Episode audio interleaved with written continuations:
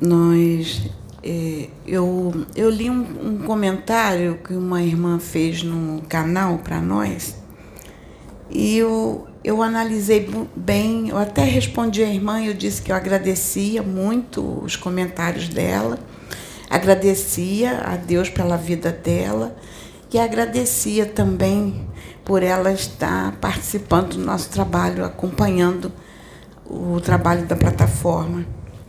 E eu analisei bem tudo que a irmã escreveu. Analisei, estudei, é, é, pensei sobre as experiências que eu tenho diante disso, experiências de vivência na, nas igrejas, na, e de frequentar outras religiões também, de ter de, da minha procura espiritual. E, e aí resolvi fazer um estudo, até preciso da colinha, porque minha memória é terrível então, é, eu fiz uma colinha aqui para seguir um roteiro, porque tem muita passagem da Bíblia e eu não vou lembrar. Eu tenho que buscar aqui o que eu anotei das passagens da Bíblia, tem referência de livros, não vou lembrar. Eu sou horrível, eu sou horrível até para guardar fisionomia. Eu até peço às vezes desculpa para as pessoas que eu digo assim, me ajuda a lembrar, eu não lembro, eu não guardo fisionomia. Então, irmãos, eu vou começar esse esse, esse estudozinho que eu fiz em função das considerações que a irmã fez, tá? É, então eu vou colocar para ela que eu fui pesquisar e trazer o que significa a palavra evangelho. Evangelho quer dizer boas novas. São todas as mensagens novas que vêm para nós. É tudo aquilo que vem que é trazido da espiritualidade Aí eu fui mais a fundo, tentar entender o que era evangelho. E eu achei essa definição aqui espetacular, que diz que é um gênero de literatura que conta a vida de Jesus a fim de, de preservar seus ensinamentos ou revelar aspectos da natureza de Deus. Eu achei essa, esse conceito muito mais bem estruturado diante do que a gente entende o que é ser evangelho. Aí eu fui procurar o que, que significa ser evangélico ou ser evangélica. Aí foi muito melhor ainda, porque é, são os que seguem a lei de Cristo, seguem o Evangelho. Ora, se o espírita segue o evangélico, o kardecista segue o evangelho, messiânico segue, é, os protestantes seguem, os católicos seguem, graças a Deus que nós estamos um monte de evangélicos e evangélicas. Somos todos seguidores da lei de Cristo. Então, nós temos é, evangélicos protestantes, temos evangélicos espíritas, temos evangélicos católicos, temos evangélicos messiânicos, temos evangélicos em todas as religiões porque são todos os que aceitam a mensagem do Cristo. E aí eu, eu fui analisar, porque o que é ser hipócrita quando se diz que é evangélico? Onde é que está a hipocrisia de dizer sou evangélico? Alguém vê hipocrisia nisso? Eu não vejo. Graças a Deus que nós seguimos a mensagem do Cristo o evangélico espírita, o evangélico católico, o evangélico protestante, todos nós, graças a Deus. Então, é, não há, eu acredito que na prática nossa, em qualquer religião, qualquer religião que nós abordarmos, a prática de buscar as mensagens do Cristo é uma prática evangélica ou evangélico, se for homem ou mulher. Eles estão praticando a, a, a busca dessa literatura do evangelho.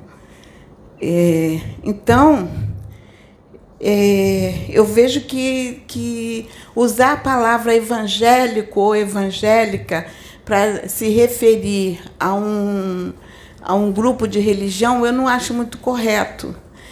É, eu digo que eu sou evangélica porque eu sigo Cristo, eu sigo Jesus, os mandamentos dele. Eu sigo os mandamentos de Jesus. Eu, eu sigo, eu leio o Evangelho, que os quatro livros do Evangelho que Jesus foi deixado aqui das, história de Jesus.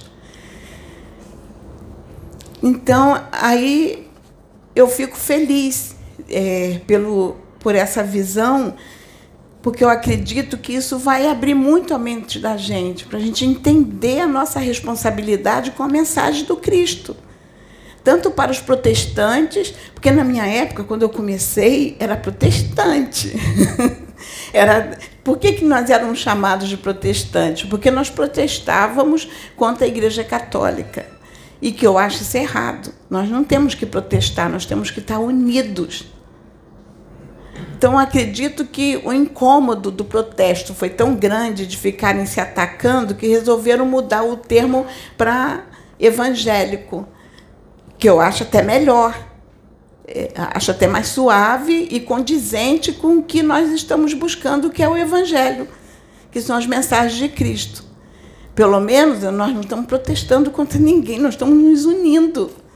Então é bom que todos nós possamos dizer: somos sim evangélicos, graças a Deus que nós buscamos o Evangelho de Jesus. E eu queria também responder, esclarecer a irmã, por que, que eu acredito na reencarnação. Eu acredito, porque eu fui, eu fui buscar um embasamento bíblico. O que me levou à reencarnação foi um embasamento bíblico. Não foi uma religião, foi um embasamento bíblico. Então, na Bíblia, é, no, em Mateus, capítulo 11, diz, Jesus diz: em verdade vos digo que entre os nascidos de mulher não surgiu outro maior do que João, o Batista. Mas aquele que é o menor no reino dos céus é o maior do é, é, é maior do que ele. E se quereis dar crédito, é este o Elias que havia de vir.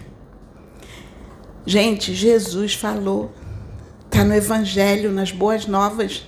São as Boas Novas de Jesus. Ele diz que Elias veio como João Batista. Jesus falou. Então, para mim, Jesus falou. Eu acredito na reencarnação. E ele ainda foi além, porque olha a profundidade do que ele falou. Que dos nascidos de mulher, ou seja, os nascidos da carne, os, os que foram é, concebidos, que estão encarnados, é, não surgiu outro maior do que João Batista. Ou seja, nem os que vieram antes dele. Então, isso ele quis me dizer que o espírito de João Batista era um espírito muito evoluído e que Elias, na época dele, não tinha evolução. Ele foi adquirir evolução muito mais. Ele cresceu, a, a jornada dele naquela época ajudou ele evoluir. Ele retornou ao plano espiritual, evoluiu mais, e quando retornou como João Batista, voltou numa evolução que até aquele momento com Jesus não havia nenhum outro espírito sobre a face da terra que fosse mais evoluído que João Batista. João Batista era de uma evolução a que o próprio Jesus fala. E quando a gente vai ler no capítulo de João, no livro né, de João, que é um dos quatro evangelhos, no capítulo 3, Jesus, em resposta a Nicodemos, Jesus declarou: Ninguém pode ver o reino de Deus se não nascer da água e do espírito. O que nasce da carne é carne, mas o que nasce do espírito é espírito. Em João, no capítulo 1, vamos voltar em João, no capítulo 1, diz assim: os quais, quer dizer, os espíritos, os quais não nasceram do sangue, nem da vontade da carne, nem da vontade do homem, mas de Deus. Aí, o que, que acontece aqui? É, eu acredito, eu acredito na reencarnação, porque Jesus diz que há reencarnação. é, não é por causa de uma religião, mas porque Jesus me diz que há reencarnação. E também que carne gera carne. E espírito gera espírito.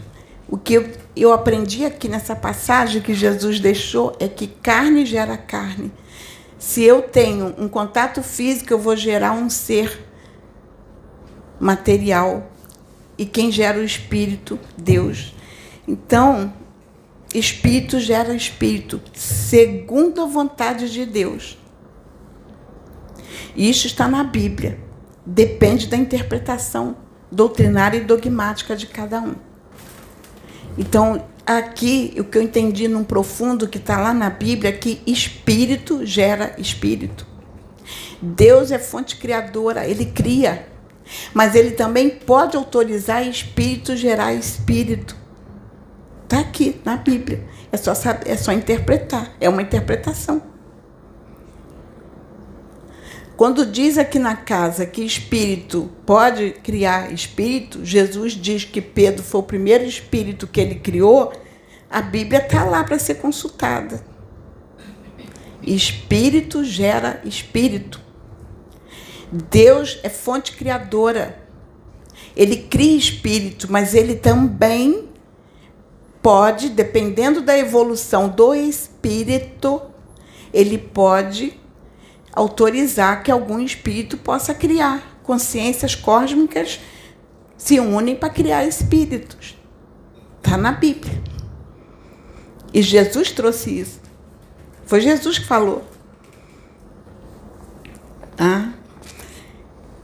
Então, é, aproveitando também para trazer contextos é, sobre a questão do desencarne, quando a gente desencarna, e que nós vamos, é, principalmente dentro de como a, a, a irmã colocou, que é, apenas quem é, é evangélico protestante que desencarna fica sofrendo e é, é, é resgatado nos centros é, de evangélicos espíritas. Aí eu fui estudar o assunto. O que, que acontece? Aí fui além, aí diz assim: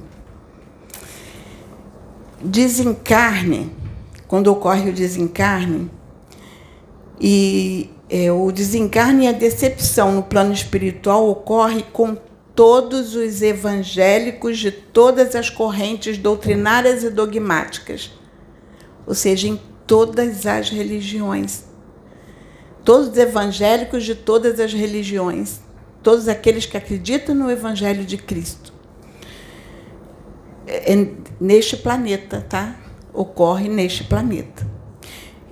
Aí eu fui lá em Mateus 7, que diz assim: Assim, em tudo, façam aos outros o que vocês querem que eles lhes façam. Pois esta é a lei e os profetas. Foi ordem de Deus, a lei de Deus, não é a lei do homem. Tá? E, e, e, seguindo aqui Mateus 7, diz: Como é estreita a porta e apertado o caminho que leva à vida. São poucos os que a encontram. Muitos me dirão naquele dia: Senhor, Senhor, não profetizamos nós em teu nome? Em teu nome não expulsamos demônios e não realizamos muitos milagres? Então eu lhes direi claramente: nunca os conheci.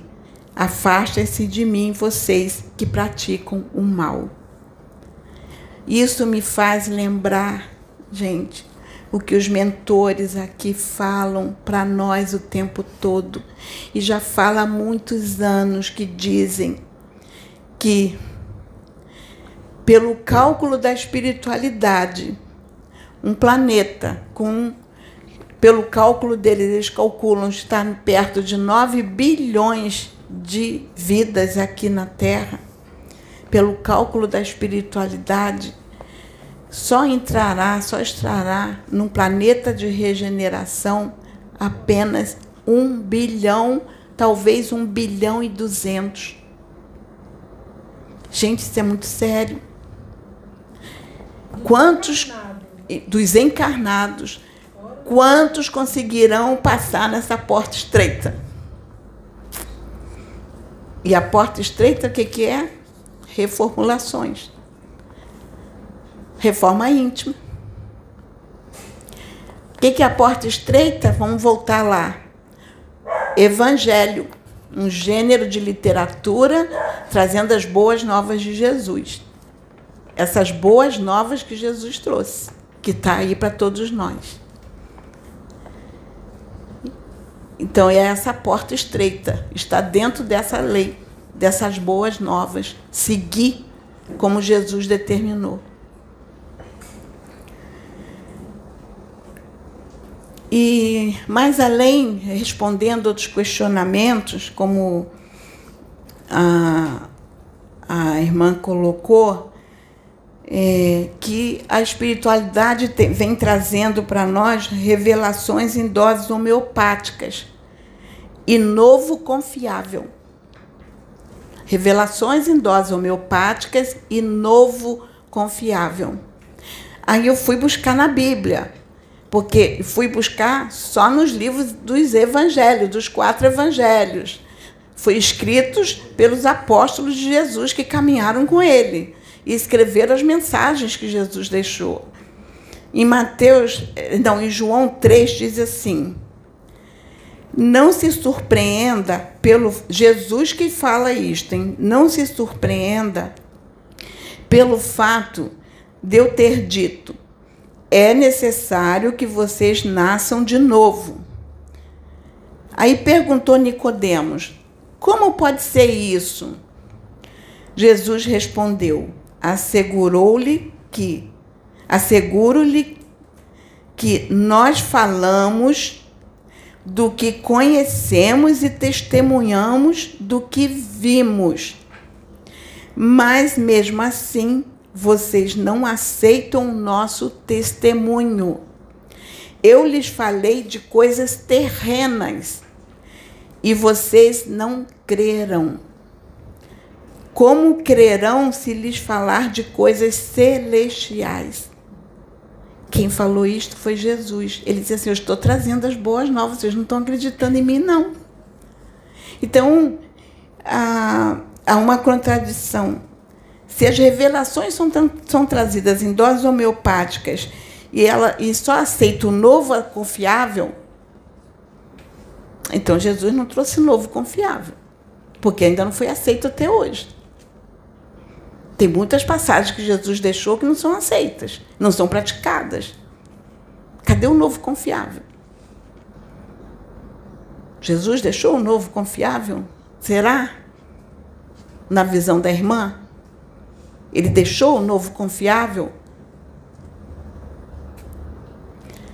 Então é um caso a pensar. O novo confiável está no nosso meio? Está escrito na palavra, está escrito é, é, no Allan Kardec, porque Allan Kardec se baseou nos evangelhos. Está lá o Evangelho segundo o Espiritismo, escrito por Allan Kardec. Ali está um novo confiável. Que ele acreditou que era um novo confiável. O Espírito Verdade trouxe. Mas quantas coisas do novo que Jesus deixou que não foram aceitas e ainda não são?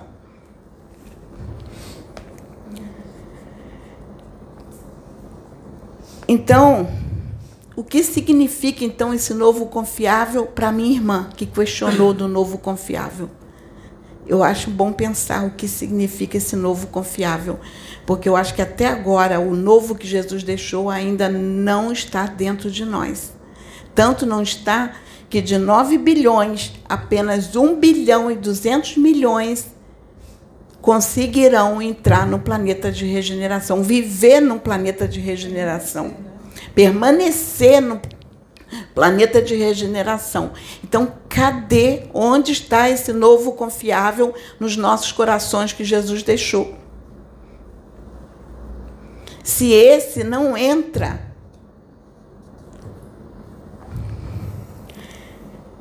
E outro questionamento que a irmã fez sobre almas gêmeas, que ela questionou que é uma baboseira e que ela não acredita nisto. Aí eu fui procurar sobre almas gêmeas um livro que eu já tinha conhecimento do que foi colocado neste livro e fui lá pegar só a parte de que fala sobre alma gêmea. Esse livro se chama O, o Sexo Além da Morte. É um livro de Ranieri e foi trazido pelo espírito André Luiz. O André Luiz, que é tão respeitado no meio espírita, ele trouxe um novo. É confiável?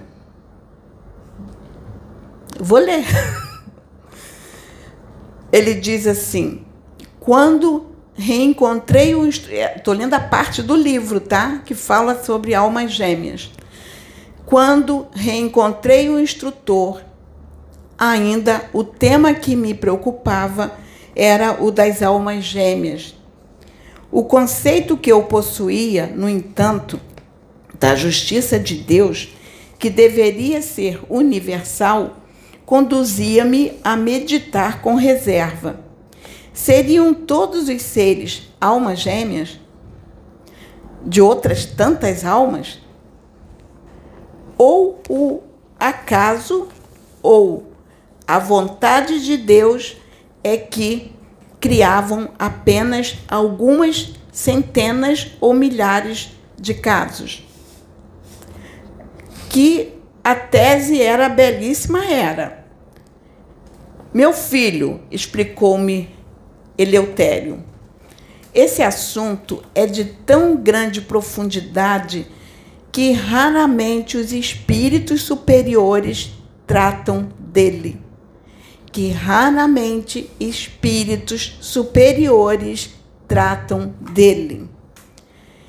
E não é fácil de explicar às mentes que ainda permanecem nos planos mais ligados à crosta terrestre. Explicar isso para um humano, cheia dor de cabeça. Aqui onde nos encontramos, na esfera superior, o assunto dificilmente é ventilado e permanece quase que reservado aos limites de evolução de entidades mais avançadas no campo científico. Lá, entidades mais avançadas no campo científico é que dominam o assunto. A mente que nós, a mente, peraí, a mente que nós chamamos humana, no momento não compreenderia, embora o coração aceitasse facilmente. Não sei se me entendeu, perguntou. Ele entendeu, virou para E ele respondi que sim. Pois é isso. Na espiritualidade superior, há espíritos que não aceitam a tese das almas gêmeas por isso, o assunto continua sendo motivo de estudos para eles também. Motivo de estudos para eles também. Assim como outros temas. Quer dizer, não só almas gêmeas, como outros temas que talvez a gente ainda nem tenha conhecimento e que ainda pode vir em futuro mais próximo, que seria um novo confiável, tá? É, Deus, é, Deus fez os espíritos de tal maneira que de faixa a faixa vibratória onde eles habitam, há sempre coisas a estudar, a descobrir, a inventar. Olha o processo evolutivo. Nós estamos em, em, constante evolução. Os espíritos evoluem, Deus evolui em si mesmo, o conhecimento está sempre sendo novo, está sempre, ó, Novo confiável, novo confiável, novo confiável, sempre trazendo coisas novas. Os antigos acreditavam que as almas eram criadas por Deus em duas metades, que um dia iriam se juntar definitivamente. É velha crença da humanidade. Para certos espíritos superiores, um determinado número de almas é criado no mesmo momento, ou duas almas que nasceram juntas, unidas. São almas gêmeas que se amarão e se procurarão ansiosas eternamente. Mas parece que Allan Kardec se opôs a isso em uma de suas obras nós temos o livre-arbítrio de aceitar ou não.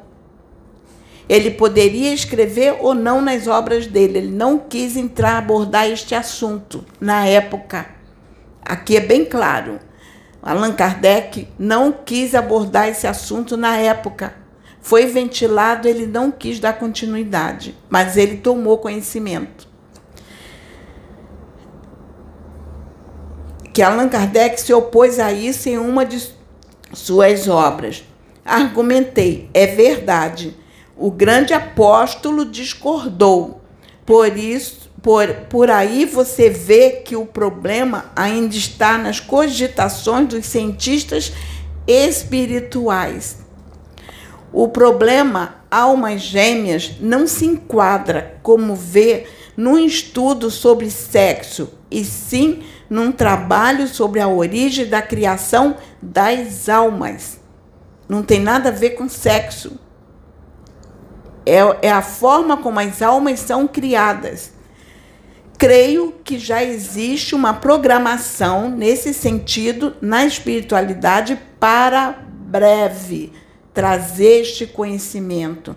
Assim, os homens receberão melhores notícias Gente, será que nós não estamos no tempo de saber o que significa almas gêmeas?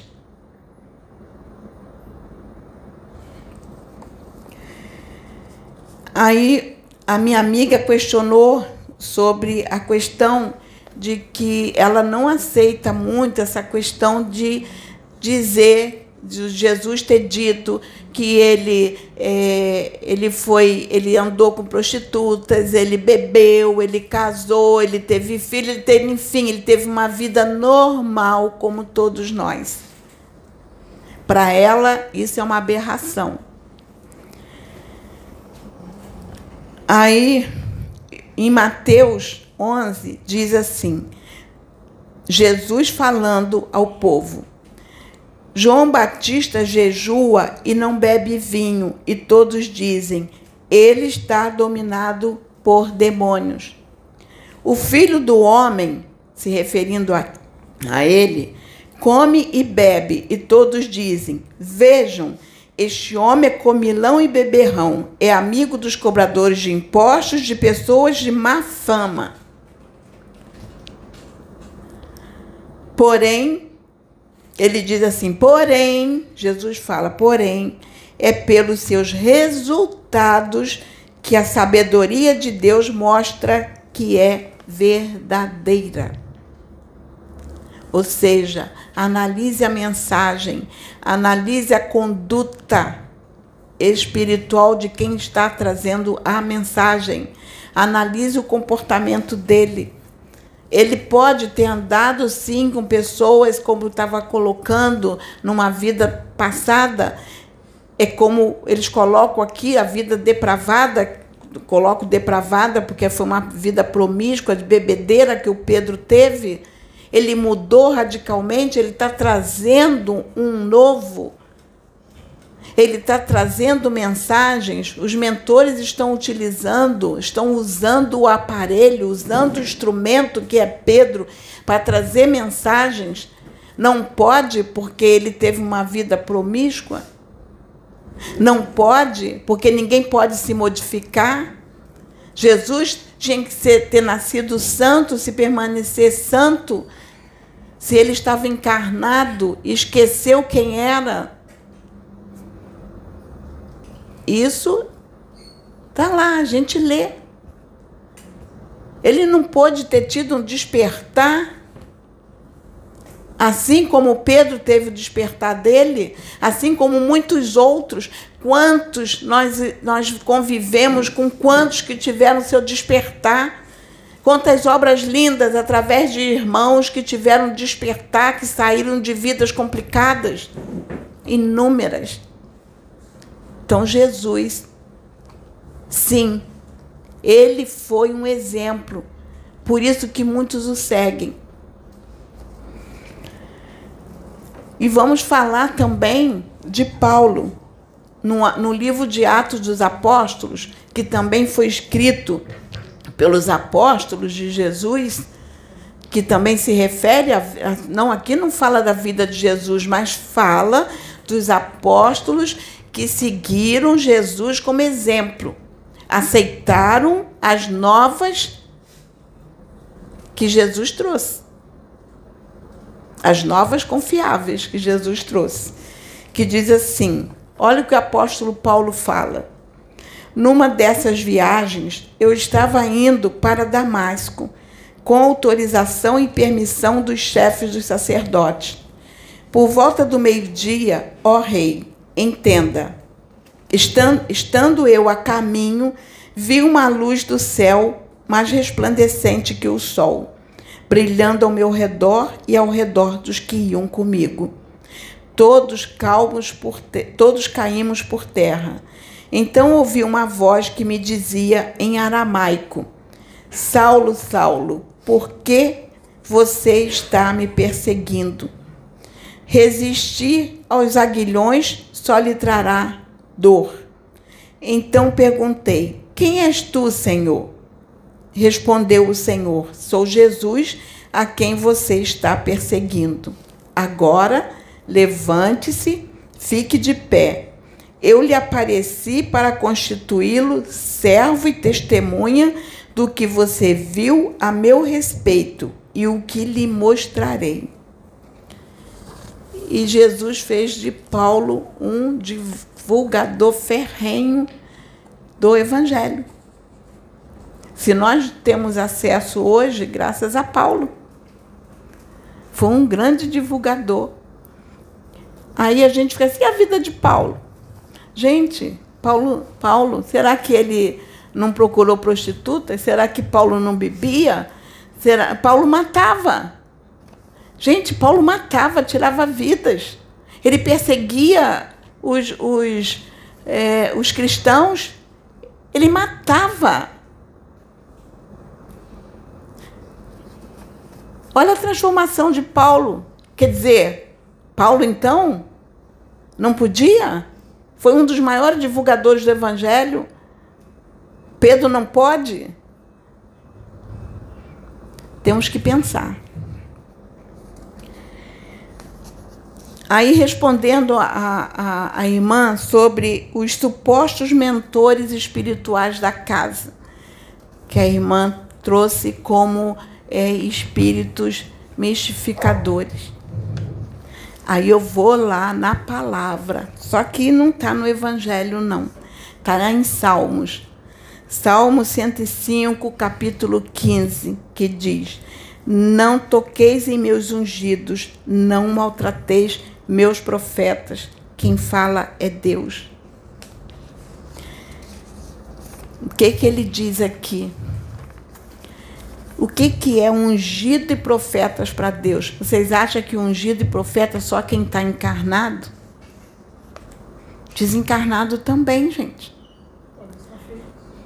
Quantos espíritos trevosos estiveram aqui, nesta casa, que vieram debaixo da cobertura de Pai João, amando de Jesus, trazer mensagens importantíssimas para nós não era aqueles espíritos que estão lá no umbral, lá embaixo, amando de Deus, tomando conta e ajudando os irmãos. São os espíritos evoluídos trabalhando nas trevas. Não. Era espírito trevoso lutando contra a política do Cristo que veio a esta casa, trazido por Pai João, e alguns vieram com Jesus e falavam: Trago esta mensagem a mando de Jesus para casa. E já foi gravado a mensagem destas e colocado no canal, em que foi permitido que esses espíritos viessem falar para a humanidade. Vieram trazer mensagem que Jesus mandou, alertando a humanidade. É um ungido de Deus? Sim. Veio para uma missão. Deus ordenou uma missão a ele, ele tem que ser respeitado. Foi missão que Deus deu. E ele dizia: Eu estou falando porque me foi dado ordem para trazer a mensagem, porque eu não quero falar, mas estou sendo obrigado por Deus a falar. Eu estou falando obrigado não no sentido de ter sido imposto. Ele aceitou, logicamente, ele deve ter é, tido uma benfeitoria com a boa vontade dele de trazer a mensagem.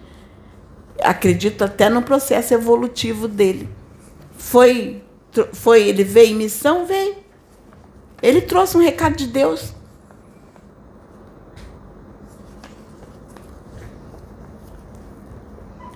Aí agora respondendo sobre a questão das vestimentas sobre as nossas vestimentas, tá? Em João 7 diz assim: Não julguem apenas pela aparência. Palavra de Jesus. Mas façam julgamentos justos. Ouvindo as suas palavras, alguns é, dentre o povo disseram: Certamente este homem é o profeta. Outros disseram: Ele é o Cristo. Ainda outros perguntaram: Como pode o Cristo vir da Galileia? A Escritura não diz que o Cristo virá da descendência de Davi, da cidade de Belém, onde viveu Davi? Assim o povo ficou dividido por causa de Jesus. Sabe por quê? Porque eles não aceitavam Galileu como judeu naquela época. Galileu, ainda mais que boa coisa vem de lá. Jesus foi julgado. Boa coisa vem de lá. Pois boa coisa veio de lá. Porque Jesus confunde os sábios. Boa coisa veio de lá. Em Mateus 7, ainda é, relacionado a essa questão, não julguem para que vocês não sejam julgados, pois da mesma forma que julgarem, vocês serão julgados. E a medida que usarem também será usada para medir vocês. Porque você repara no cisco que está no olho do seu irmão e não se dá conta da viga que está em seu próprio olho?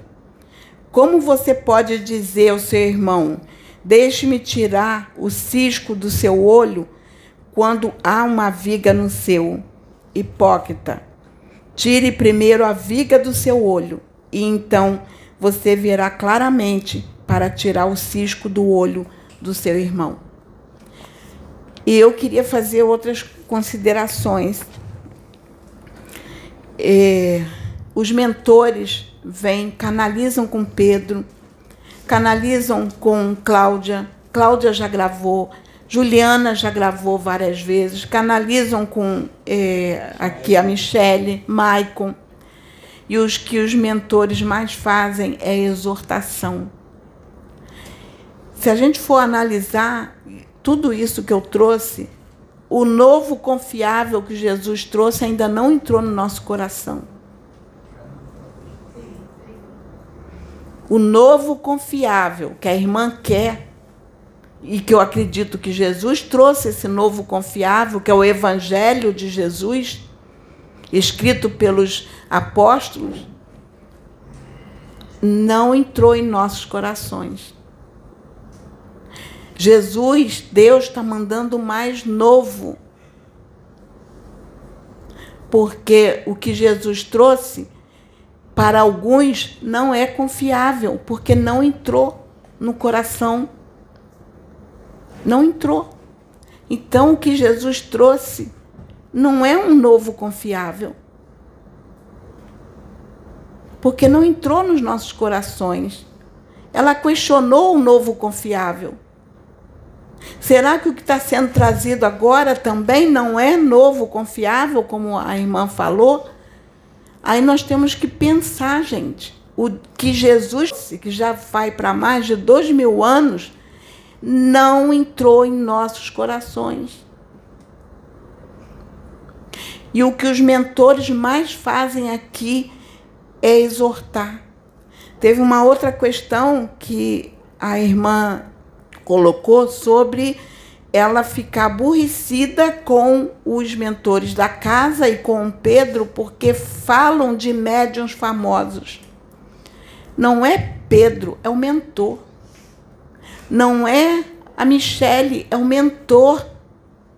Não é Maicon, é o mentor. Poxa, eu, eu sou evangélica protestante. Eu não sou tem alguém aqui comigo. eu não sou. Eu não sou evangélica espírita. Sou evangélica protestante. Tem alguém aqui comigo. Então, o espírita acredita na, na incorporação porque questiona que o, o irmão não incorporou. Por quê? Por quê? Onde está o Evangelho de Cristo? Onde? Onde está o Evangelho de Cristo, o novo confiável em vossos corações? Onde? Onde? Esta mensagem que a irmã trouxe foi uma mensagem preparada, porque esta irmã que eu uso agora, ela prepara estudos no plano espiritual que é trazida a muitas casas espíritas. Ela é desdobrada e prepara estudos como este que ela trouxe hoje.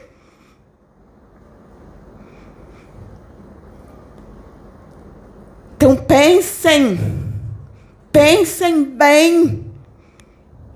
É momento de acordar.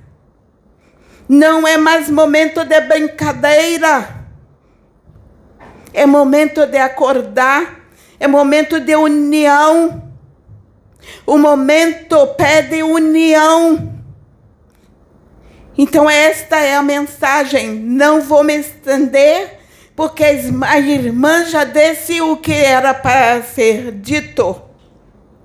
Sou cigana Catarina. Ui. Hum. Mm.